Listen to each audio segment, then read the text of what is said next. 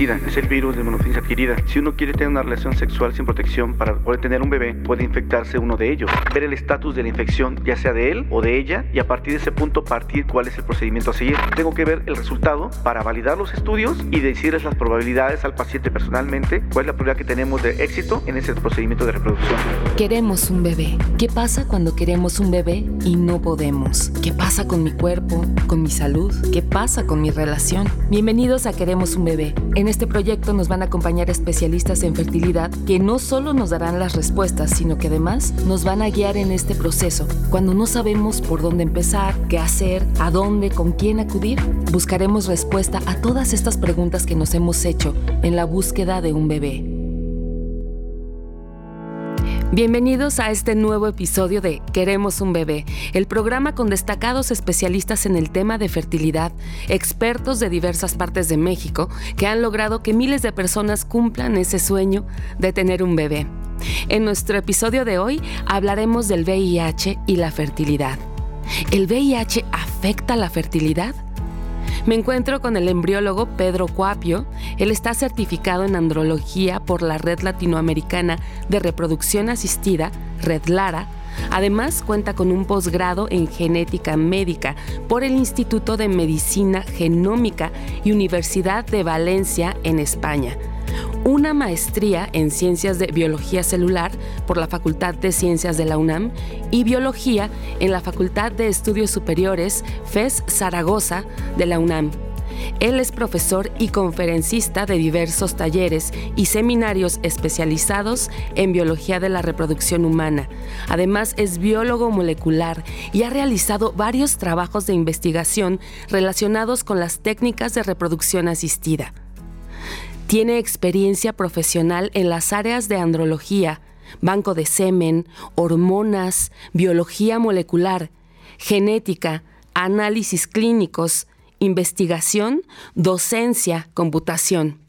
Es además egresado destacado de la FE Zaragoza, UNAM, y ha participado en proyectos de investigación, publicaciones nacionales e internacionales. Es un gusto tenerlo con nosotros. Bienvenido, embriólogo Pedro Cuapio.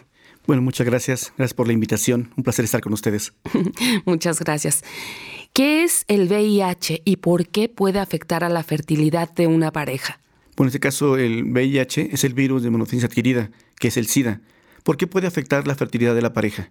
Porque si uno quiere tener una relación sexual sin protección para poder tener un bebé, es imposible para la pareja porque uno de ellos es portador del virus y obviamente puede infectarse uno de ellos. Entonces, para poder tener un bebé sano en casa, tienen que utilizar técnicas de reproducción asistida para evitar esa infección, para los tenentes de la pareja, sobre todo en la mujer. Claro, la transmisión al momento de la relación sexual. Exacto, tiene que tener mucho cuidado. Los pacientes portadores de VIH tienen mayores probabilidades de ser infértiles tienen probabilidad de ser infértiles por el hecho de ser portadores del virus, porque no pueden reproducirse en condiciones eh, normales o sin algún procedimiento o una detección, por ejemplo. Entonces, al no poder tener una relación sexual sin protección, obviamente son infértiles por el hecho de tener la infección. No, eh, la calidad seminal puede variar en ese tipo de pacientes. Depende mucho del manejo que tengan ellos y también del estatus de la infección y los medicamentos que estén tomando. Ah, bien.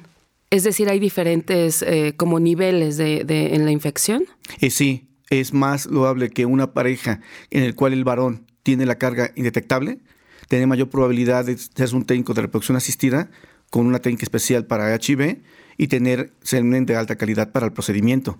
Si el paciente tiene un descontrol, tiene una infección un poco elevada podemos tener como hecho que la calidad seminal sí puede haberse afectada y se va a ver reflejado en no poder tener un bebé, inclusive utilizando técnicas de reproducción asistida. Por eso hay que hacer varias eh, técnicas y varios estudios para poder determinar la calidad seminal del varón. Pero no es una regla que el VIH afecte.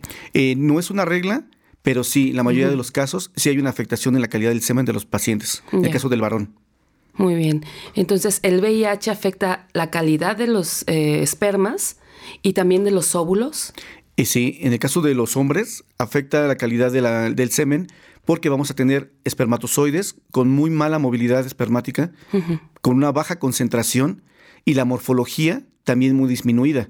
En el caso de los varones. En el caso de la mujer es más marcado porque si ella es portadora del VIH, los óvulos no se pueden utilizar por la posible transmitancia de la infección de la mujer al óvulo. Aunque el, porcentaje de probabilidades que llegue a tener una infección de todos los óvulos no es mucha, no va a haber un arriesgue de la paciente a utilizar los óvulos propios cuando es portadora del virus. Claro. ¿Una persona con VIH puede lograr un embarazo natural o se recomienda únicamente tratamientos de reproducción asistida? Se recomienda tratamientos de reproducción asistida en la mayoría de los casos. ¿Por qué? Porque depende de la carga viral que tenga el individuo, en este caso el, el hombre, que en algunos casos pueden recomendar técnicas de baja complejidad. Pero el problema es la probabilidad de traspaso de la infección en este tipo de procedimientos o inclusive una relación sexual sin protección. Claro. La posible infección a la paciente, a la mujer y posiblemente al bebé. Entonces, por eso es de que se requieren técnicas de reproducción asistida en la mayoría de los casos, sobre todo por la certeza y la seguridad de que no haya una infección en la mujer, pero sobre todo en el próximo bebé que van a tener en casa. Claro. Doctor, perdón, volviendo a la pregunta anterior, me quedé con la duda. ¿No se puede usar el óvulo de la mujer? ¿E, ¿Es porque siempre está, bueno, digamos, con, con, contaminado, por decirlo de alguna manera? ¿O, hay, o como en el caso de los espermatozoides, que puede ser que no?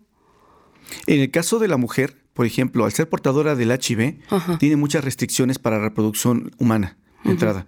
¿Por qué? Porque la carga viral, aunque sea baja, puede tener alguna infección a nivel, por ejemplo, sistémico, pero sobre todo la probabilidad que puedan infectarse los ovocitos puede ser alta también. Entonces, en, la mayoría de los casos, ninguna mujer va, en este caso, a tratar de utilizar sus óvulos una vez que el médico especialista le da toda la explicación de por qué la probabilidad que tenga una infección ese óvulo es alta. Claro. Entonces, generalmente ellos toman la decisión finalmente de ocupar óvulos de una donante, una ovodonación para tener la certeza de que el óvulo no está infectado. Porque además, cuando se fecunde ese óvulo con un esperma que ya esté libre del virus de HIV, la mujer sí va a ser portadora del embrión dentro, de su organismo. Entonces, obviamente, es una mujer que va a estar cuidada muy estrechamente por la carga viral, leída al infectólogo, con el pediatra, durante todo el parto. Es una persona que debe estar en pincitas, en su casa descansando, por toda esa etiología que tiene ella de la posible infección que tiene de HIV. Por ejemplo, normalmente una mujer embarazada va cada mes a consulta, ¿no?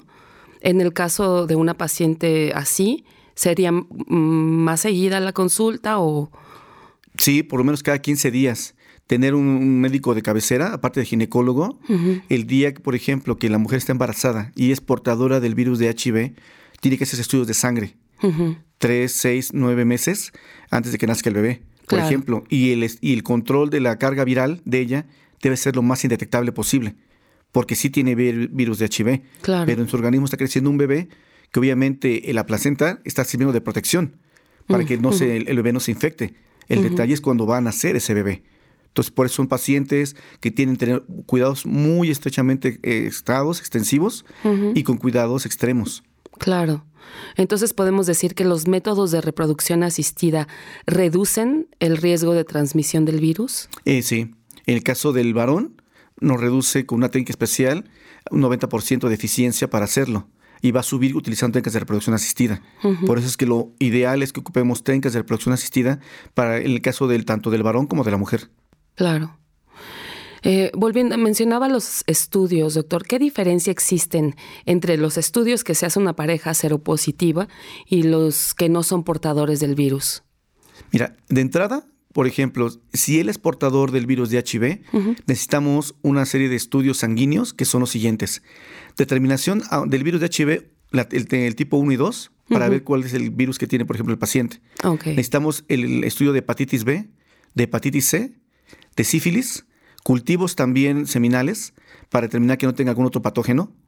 Y también se requiere un estudio que se llama carga viral, porque algo bien importante, una parte es la carga viral que uno tiene en sangre, que en el organismo está, y otra es la carga viral que está en el líquido seminal. Ah, Generalmente es diferente. es diferente. Generalmente en el líquido seminal la carga es mayor. Ah, sí. Exacto. Y, por ejemplo, el virus está presente en el líquido seminal, puede estar presente en células del eyaculado, leucoceritros, pero tiene la particularidad de poderse adherir al espermatozoide.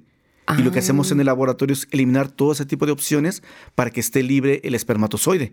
En el caso del varón, por eso es que es loable el procedimiento de reproducción asistida, poder trabajar con esa muestra. En el caso de la mujer, no se puede eliminar el virus de un ovocito o de la membrana de un óvulo. Es imposible.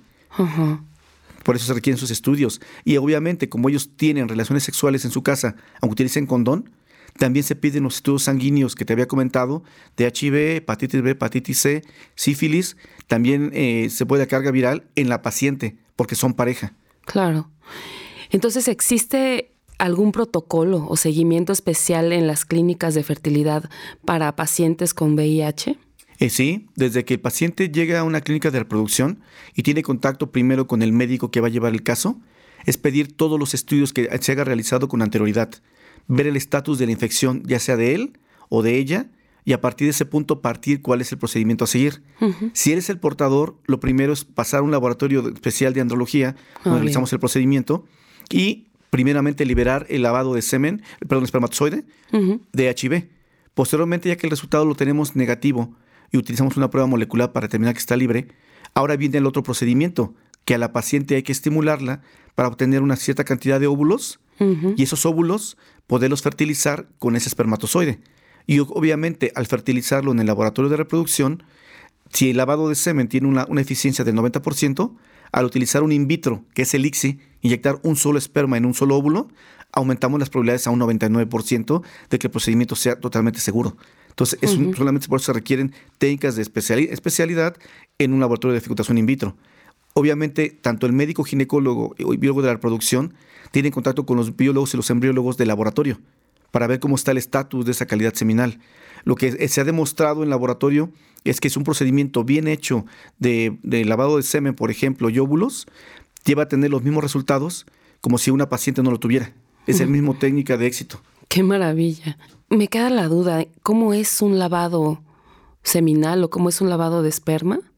Eh, sí, eh, la técnica de lavado es retirar el virus de una muestra seminal. Ahora, ¿qué requerimos? Requerimos que ese virus que está en el líquido seminal se requite primero el líquido seminal.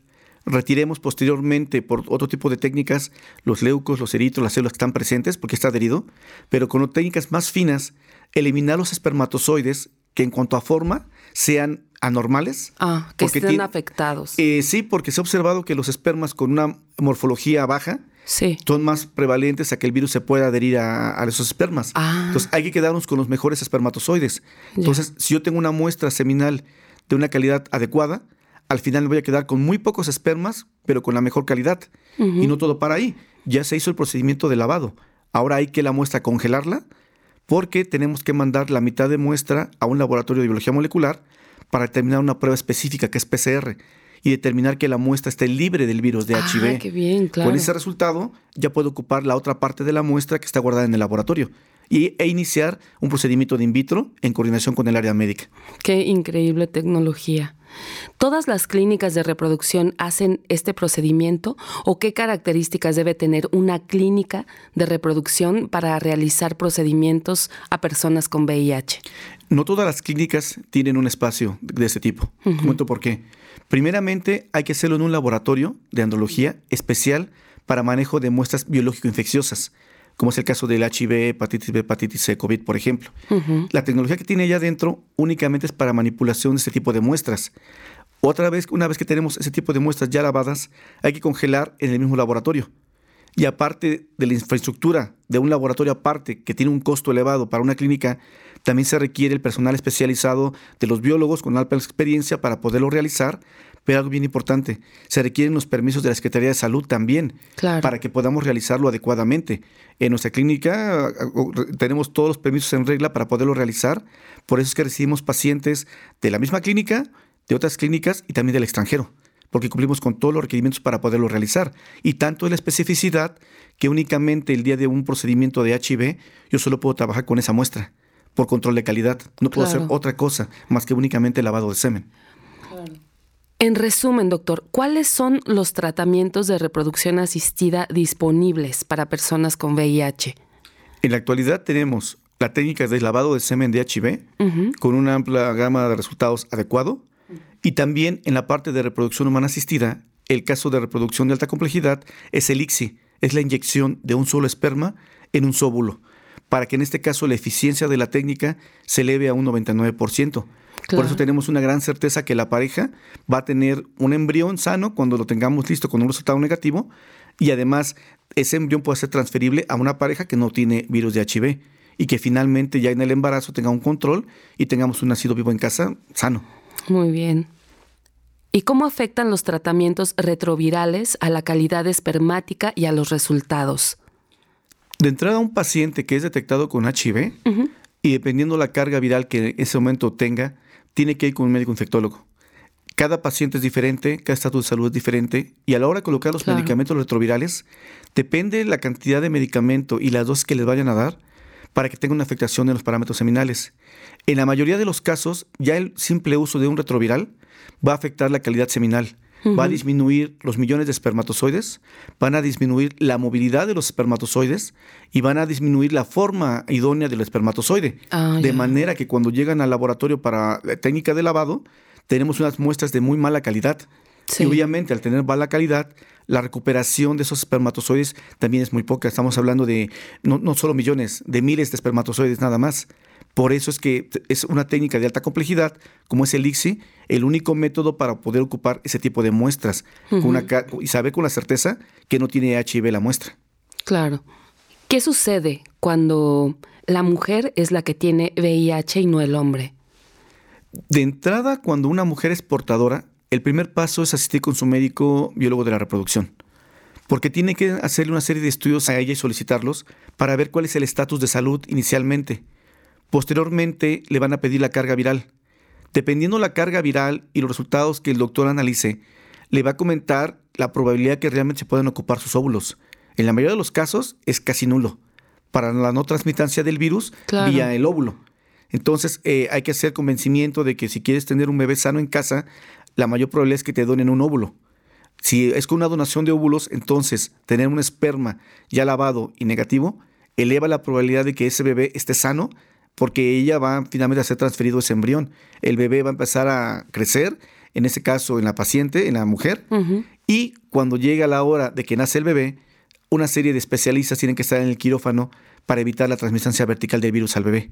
Entonces son, como le comentamos al inicio, unas pacientes tienen que tener muchos cuidados, exactamente eh, cuidados extremos, para que no sea una infección tanto para el bebé y que ella mantenga su estatus de salud adecuada también. Porque además nos comentaba que no se puede hacer un lavado de óvulos en este caso. No, no se puede hacer, eh, en este caso, el lavado de óvulos. Eh, por ética a nivel mundial, el óvulo es intocable. El óvulo no se puede realizar pruebas. Y si, si hiciera una prueba para determinar la presencia o no del virus en el óvulo, el óvulo ya no funciona. Ya lo afectan. Ya lo afecta. Entonces, y además por ética no se puede ocupar un óvulo, no se puede tocar. Es intocable el óvulo. Entonces, eh, por eso es que la mayor opción es tener una donación de óvulos para tener un bebé sano. Ya. Bueno, ya nos queda claro que, que, los pacientes con VIH que quieran concebir tienen que ir con un especialista, pero es mejor hacer una inseminación artificial o una fecundación in vitro. Mira que es muy buena pregunta. Eh, a nivel mundial se han reportado casos en los cuales utilizando una inseminación han logrado tener un bebé. ¿Cuál es el único detalle y problema que se vemos en ese procedimiento de inseminación? Que cuando tú una muestra de un paciente que es portador del virus de HIV seleccionan los mejores espermatozoides y al final tienes una muestra de una calidad adecuada, inmediatamente tiene que fecundar a la paciente, hacer el procedimiento. Mm. No tienes el reporte de, biología molecular que te diga que esa muestra está libre de virus de HIV. Y se ha reportado a nivel mundial en artículos de investigación que la posibilidad puede ser arriba de un 25-30%, sí. el cual es muy elevado. Claro. Entonces, si yo fuera el caso, con yo como paciente me dieran que tienes un 30% de probabilidades que puedes tener una infección, yo no lo haría. Por eso es que mejor elevas utilizando un in vitro, un ICSI, y que te digan que tienes el 99% de probabilidades que eso está todo muy bien. Claro. Como en la parte de medicina y biología nada es al 100%, pero ya un 99% es adecuado. A mí me ha tocado con mi experiencia de casi 17 años haciendo el procedimiento, de ninguna paciente infectada con un lavado de semen. Claro. Todo ha salido bien, gracias a Dios. Muy bien, muy bien. Hablando del tiempo que lleva un tratamiento, ¿qué diferencia hay entre un paciente que tiene VIH y una persona que no, un paciente que no? Mire, tomamos en cuenta la vista al ginecólogo o médico de la reproducción para una estimulación ovárica controlada, para un ciclo de in vitro, de reproducción humana asistida. Sí. Podemos hablar que puede ser de un mes a mes y medio más o menos. Mes y medio. En una paciente que no es portadora o que él no sea portador. Ah, ya. Cuando tengamos un paciente portador de HIV, lo primero que tenemos que hacer es el procedimiento de lavado de semen, en el cual él va a dejar una muestra, yo hago el procedimiento de lavado, se congela la muestra y hay que esperar de 15 a 20 o 25 días el reporte del laboratorio de biología molecular, donde nos indica que está negativo. Si está negativo el resultado, podemos ocupar ese procedimiento. Entonces, ahora sí, se habla con el área médica y ellos ven a la paciente e inician la estimulación. Entonces ya no es un mes o mes y medio si no lo tuviera. Aquí estamos hablando de dos meses o dos meses y medio, tres, para un procedimiento cuando él es portador del HIV o ella también es portador del HIV. Se incrementa al doble prácticamente. Sí, se podría decir que sí, porque hay que tener la certeza que la muestra está negativa para poderla ocupar. Sí. ¿El tratamiento para el VIH puede interferir con el embarazo o afectar genéticamente al bebé? Mire que es muy buena pregunta. Eh, nosotros en la clínica, y eso también en muchos lugares que le han hecho lavado a, nivel eh, fuera de México, todo ciclo de reproducción humana con una muestra de lavado de semen, al final hay que hacer una prueba genética a los embriones. Hay que hacer un análisis genético. ¿Por qué?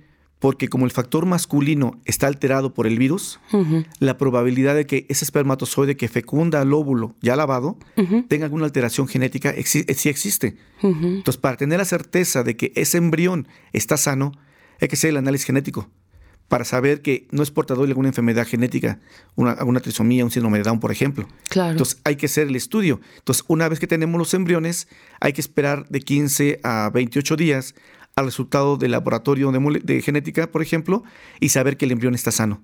Si el embrión está sano, entonces se habla con la paciente, se hace la preparación del endometrio para que se puedan transferir esos embriones que están guardados, están vitrificados o congelados, los descongelan, los, o sí que los despiertan para poderlos transferir ya a la paciente.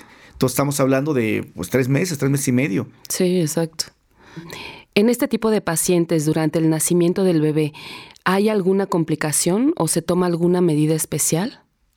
Complicación, la de toda, bueno, la única técnica de para poder tener al bebé es una cesárea. Sí, no, hay modo de que sea natural. No puede ser parto natural. Porque en la cesárea se evita la transmitancia vertical del virus. Por eso hay tanto especialista en el quirófano. El cirujano, anestesiólogos, también está en este caso el pediatra, infectólogo para evitar esta infección. Pero es lo normal de un parto posterior, o sea, no hay ninguna complicación por venir de un procedimiento de lavado de semen o que él sea portador del virus de HIV. Nada más es evitar una posible transmitancia vertical, en el caso cuando ella sea una portadora de HIV. Ah, muy bien. Entonces, no puede ser por parto natural. No, cesárea. Tiene que ser cesárea.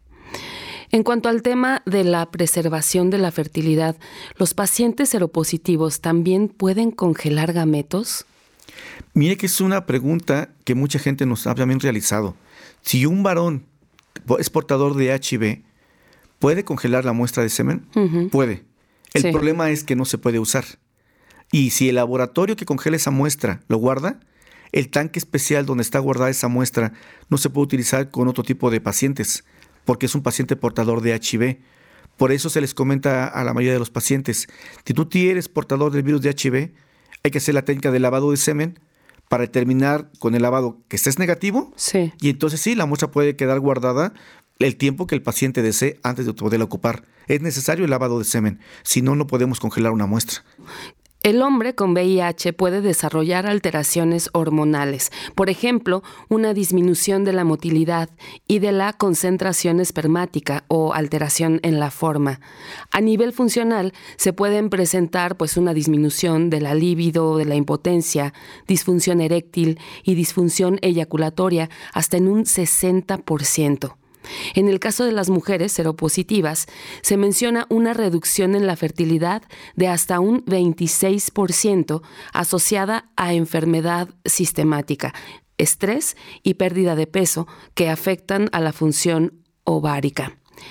Embriólogo Pedro Cuapio, ¿cuáles son los pasos a seguir si una mujer es portadora de VIH y quiere ser mamá? Lo primero es que acude a una clínica de reproducción humana asistida como especialistas para poder realizar el procedimiento. Posteriormente, todos los estudios que se haya realizado hay que llevarlos para que el médico revise, vea el estatus de salud de la paciente e indicarle que si ella es portadora de HIV y su esposo o pareja no lo es, hay que hacerse el lavado de semen sí o sí, porque tienen relaciones sexuales, aunque sea con condón. Sí. Debemos tener la certeza de que el varón no tiene eh, el virus. Una vez que tenemos la certeza, hacer el ciclo de in vitro, hacer el ICSI, y de ahí todos los demás procedimientos, la estimulación ovárica controlada con el médico, le van a dar tomar hormonas para que crezca el número de folículos en, ella, obtenerlos en el quirófano, vía en este caso una obtención o una aspiración folicular, saber cuántos ovocitos de calidad adecuada tenemos, inyectar esos óvulos con un esperma lavado que está negativo, crear embriones en el laboratorio, hacer el análisis genético de esos embriones para ver que todo está bien y posteriormente transferir los embriones que están sanos en la paciente y ya con la prueba positiva hacerse los estudios infectocontagios ella durante los primeros, comentaba, tres, seis y nueve meses. Y cuando el bebé ya lo tiene en casa, tanto al bebé como ella, pues hace las pruebas a los tres, seis y nueve y doce meses. Entonces son los, a grosso modo, a grandes rasgos, qué estudios tendría que realizarse la paciente y donde todo el estatus de procedimiento de reproducción.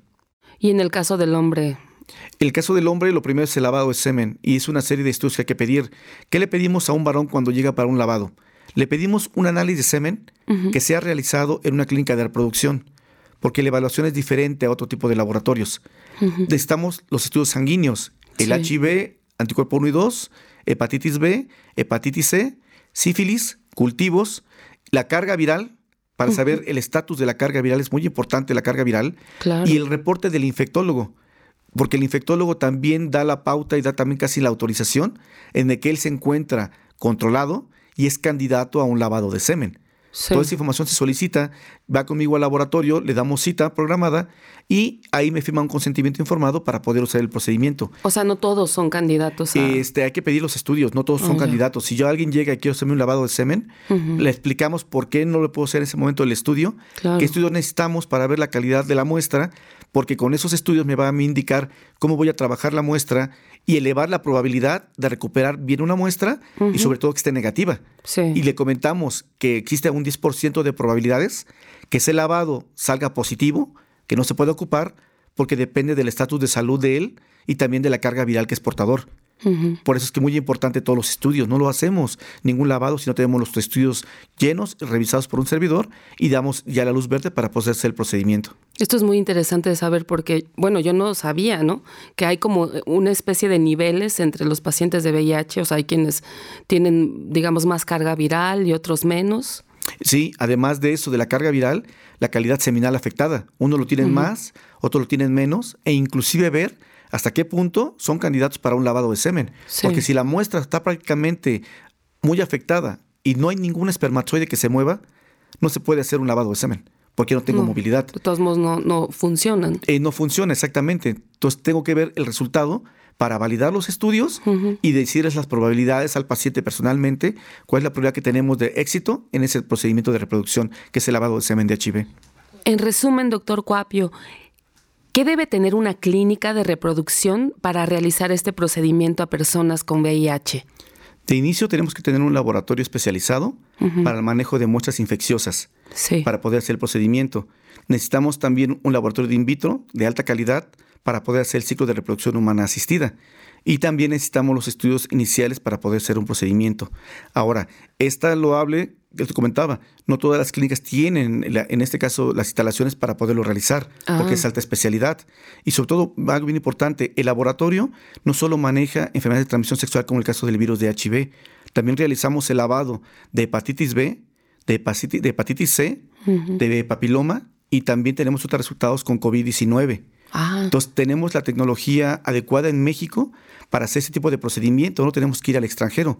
Tal es nuestra calidad en el laboratorio para manejar estos procedimientos que no solo tenemos pacientes de la clínica, sino pacientes de otras partes de la República que nos mandan a otras clínicas o médicos, pero también tenemos mucho paciente extranjero, porque la calidad está a la altura de países de primer mundo. Entonces podemos hacer el procedimiento en México y no ir al extranjero a realizarlo. Ahora es al revés. Hay pacientes que vienen incluso del extranjero para hacerse el procedimiento de reproducción asistida en México con el lavado del semen. Porque los resultados son tan buenos que no es algo que los pacientes tengan que ir a otro país en el extranjero. Ahora vienen del extranjero a hacer sus procedimientos a México porque tenemos una alta calidad y resultados adecuados. Qué orgullo. Inclusive, la verdad, tenemos un buen trabajo, no solamente de un servidor, sino todo el grupo de trabajo de colaboración de los médicos y mis compañeros embriólogos para hacer este éxito reproductivo. Tanto que nos hablan, nos comentan que vienen pacientes de otro país, quieren hacer el estudio, programamos las citas ya desde meses ante, eh, con anticipación para su visita y los resultados. Entonces, eso nos llena de orgullo porque en México sí hacemos procedimientos también de alta calidad que pueden realizarse y competir con cualquier parte del mundo. Y no solamente, como te comentaba, THB, hepatitis B, hepatitis C, papilomavirus y COVID-19 en la actualidad. ya se implementó. Sí, ya lo tenemos implementado y también con muy buenos resultados. Claro. Doctor Cuapio, ¿en dónde lo podemos contactar? ¿En dónde lo pueden localizar? Nos pueden contactar en la clínica Sparrep. Estamos ubicados dentro de las instalaciones del Hospital Español, aquí en Ciudad de México. Pueden contactarnos directamente a mi celular 55 18 14 18 76 Pueden marcar también directamente a la clínica en la página de, de Isparrep, en, Google pueden buscar de Isparrep, clínica de reproducción, ubicarnos directamente en la clínica o también pueden seguirnos, está la, página de Facebook de la clínica Isparrep, clínica de reproducción asistida o también por Facebook también de un servidor, biólogo Pedro Cuapio Padilla, especialista en reproducción, donde subimos mucha información sobre estos temas y también parte también académica. Son diferentes formas que nos pueden ubicar en tanto en la ciudad como fuera de la ciudad. Excelente, doctor. Muchas gracias por habernos acompañado en este episodio de Queremos un bebé. Un placer estar aquí con ustedes. Muchas gracias por la invitación y que los pacientes y parejas que tienen caso de ver que tienen HIV, que vean que es posible la reproducción humana también en ellos, pues todos tenemos derecho a la reproducción. Muchas gracias. Compartan estos episodios en sus redes sociales e invitemos a que más personas sepan que existen alternativas para tener un bebé. Nos pueden escuchar en Spotify, Apple Podcast o en su aplicación de podcast favorita. También nos pueden escribir a podcast@queremosunbebe.com para compartirnos sus preguntas, dudas, comentarios a los especialistas en fertilidad. Los esperamos en nuestro próximo episodio de Queremos un bebé, el espacio para aclarar las dudas de infertilidad en voz de los especialistas. Muchas gracias. Compártanos qué les gustaría que les preguntáramos a los especialistas, sus dudas, sus propios mitos. Recuerden que la idea es que tengamos información verídica en este proceso y pues qué mejor que de la voz de los especialistas. Y escríbanos a podcast queremosunbebé.com.